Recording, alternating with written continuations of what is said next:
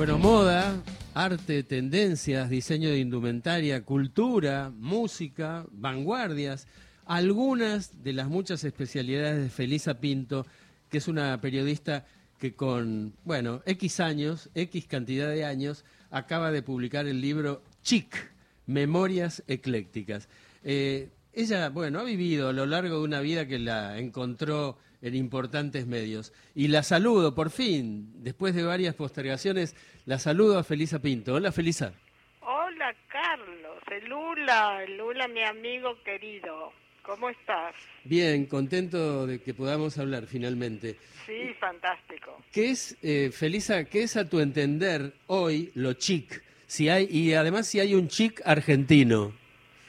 Mira, eh, la palabra chic la inventaron los franceses hace creo que tres siglos, pero la usa poca gente porque en el fondo no, no lo que más se usa ahora es decir glamour, que es no es exactamente eso, pero chic es una cosa, es una palabra que yo uso en mi vocabulario eh, habitualmente, ¿entendés?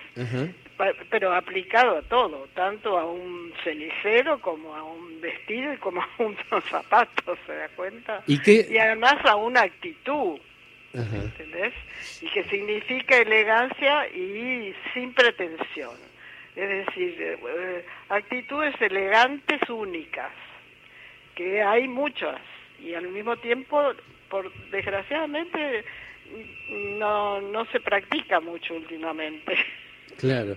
Y te preguntaba eso, si Pero hay... chic argentino hay muchísimas cosas. Desde, ya el paisaje que yo veo desde mi ventana de, de la Plaza Rodríguez Peña, donde hay cuatro palmeras chic, porque son tan elegantes y tan únicas y han sobrevivido creo que dos siglos.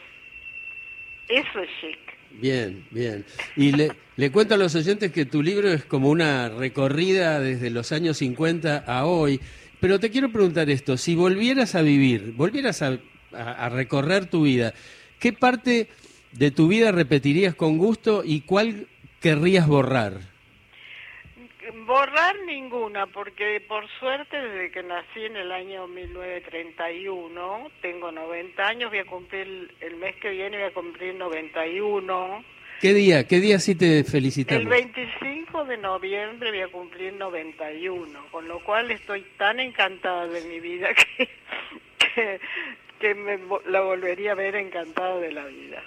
Así que eh, no, no tacharía nada. Ha habido cuatro tragedias normales en cada familia, digamos, y amigos que he perdido, y por supuesto, y momentos duros que los he sobrepasado porque tengo como una predisposición al, a, la, a la alegría de vivir y de gozar y de elegir sobre todo. La gente en general no elige, le imponen.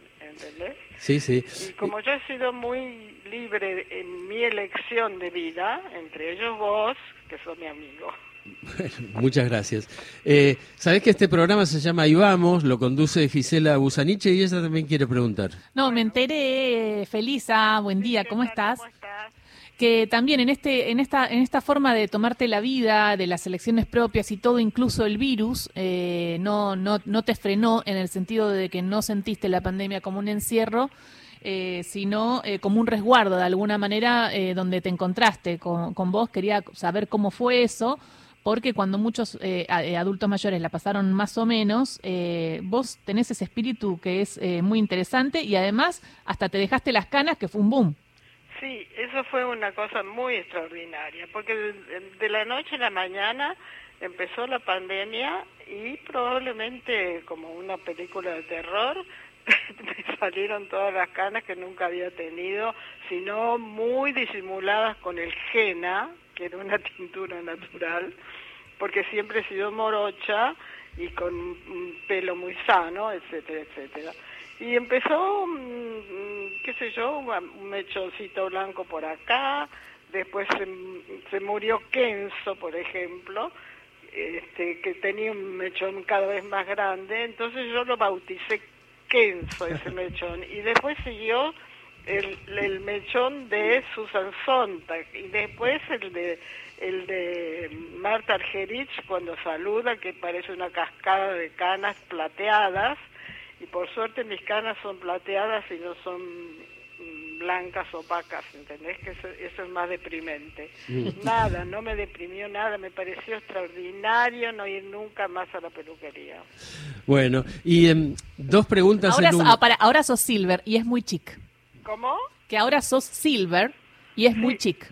Sí, sí, sí. Después me enteré porque veo, por supuesto, veo las prensas femeninas que, dictan la moda todavía, siguen dictando la moda, algunas cosas inaceptables, pero e, eso maravilloso. Mm. Te decía dos preguntas en una. Primero, ¿cuál fue el trabajo periodístico que te hizo más feliz de todos los muchos que tuviste? Y después, algo sobre la palabra influencer. Quiero preguntarte si vos, muchísimo antes de que se acuñara el término, eh, sentís que fuiste una influencer eh, de tu tiempo. En ese tiempo no me, no, primero que la yo estoy muy en contra de lo, influencer, ¿entendés?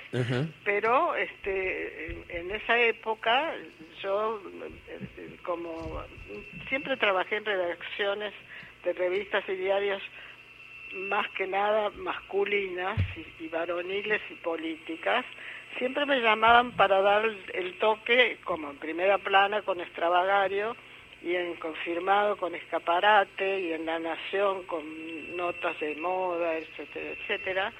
Y, en, la, en, la, opinión también, ¿Eh? en la opinión. no, en la opinión eran, era, yo era la, era la editora de cuatro páginas que eran moda, pero muchísimas otras cosas, especialmente feminismo y moda, cosa que era bastante rara, porque este, en ese momento nadie hablaba, la, moda eran tapas de revista y, y bueno, y fotografías.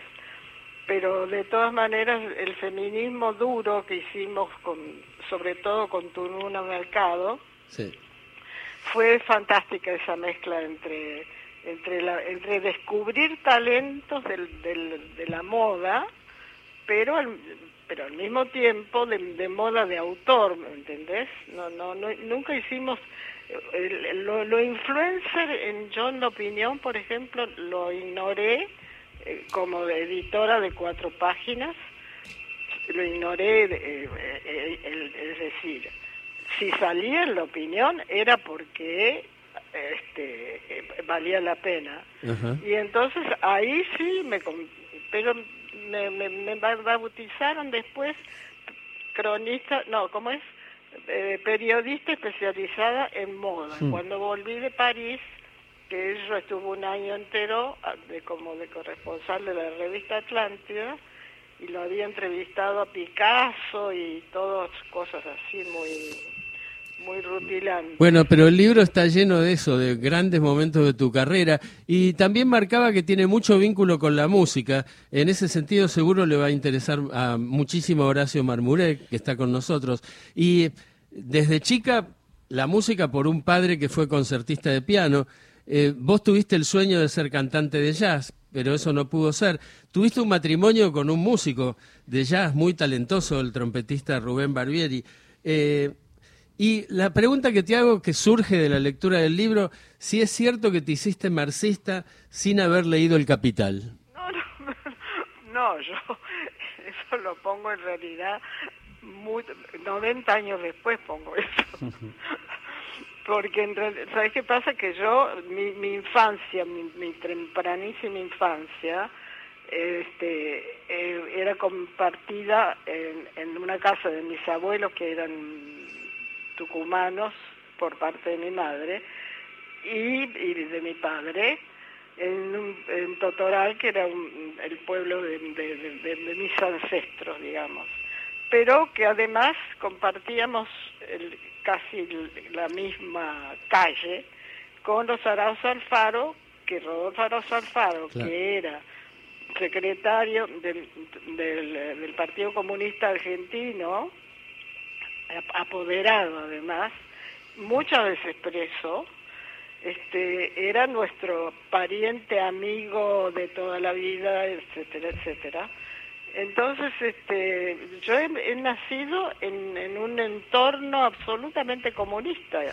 Tan, tan es así que en lo, de Agas Alfaro estaban invitados desde Neruda, Alberti, incluso Margarita Shirgu, por ejemplo, y todos los comunistas que venían de la de, huidos de la de, la de la guerra de la guerra mm, civil. seguro. Así que eh, todo todo ese ese medio que yo absorbí de alguna manera este eh, oyendo hablar de todas esas cosas pero yo eso lo pongo casi como una ironía porque imagínate que yo y después me casé con Rubén Barbieri que era comunista que llevaba este, nuestra palabra que el órgano del, Partido Comunista Argentino en el, en el estuche de su trompeta y eso es, mm. extraordinario. Claro, claro que, sí. Un, eh, un, un hombre jazzista que el jazz no fuera no fuera, ¿cómo te puedo decir? No fuera, no tuviera mensaje, ¿entendés?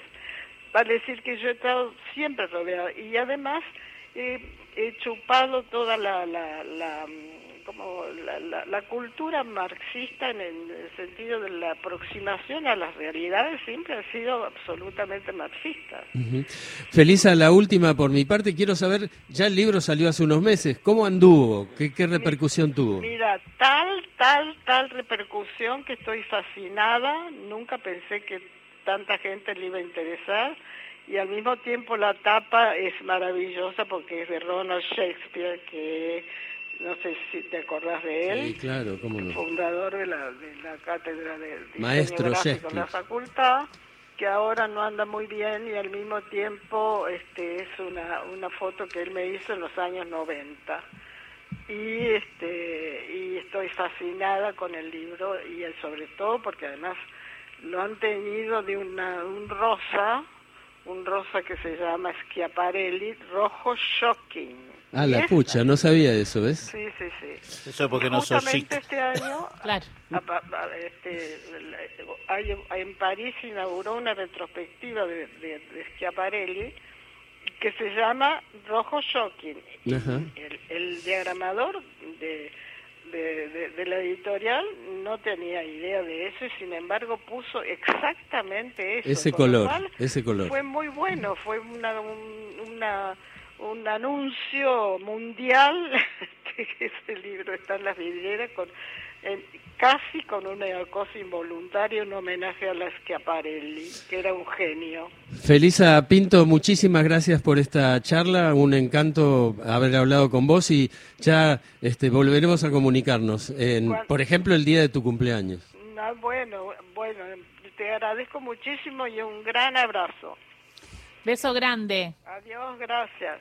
Felisa Pinto pasó por ahí vamos en este mano a mano con Carlitos que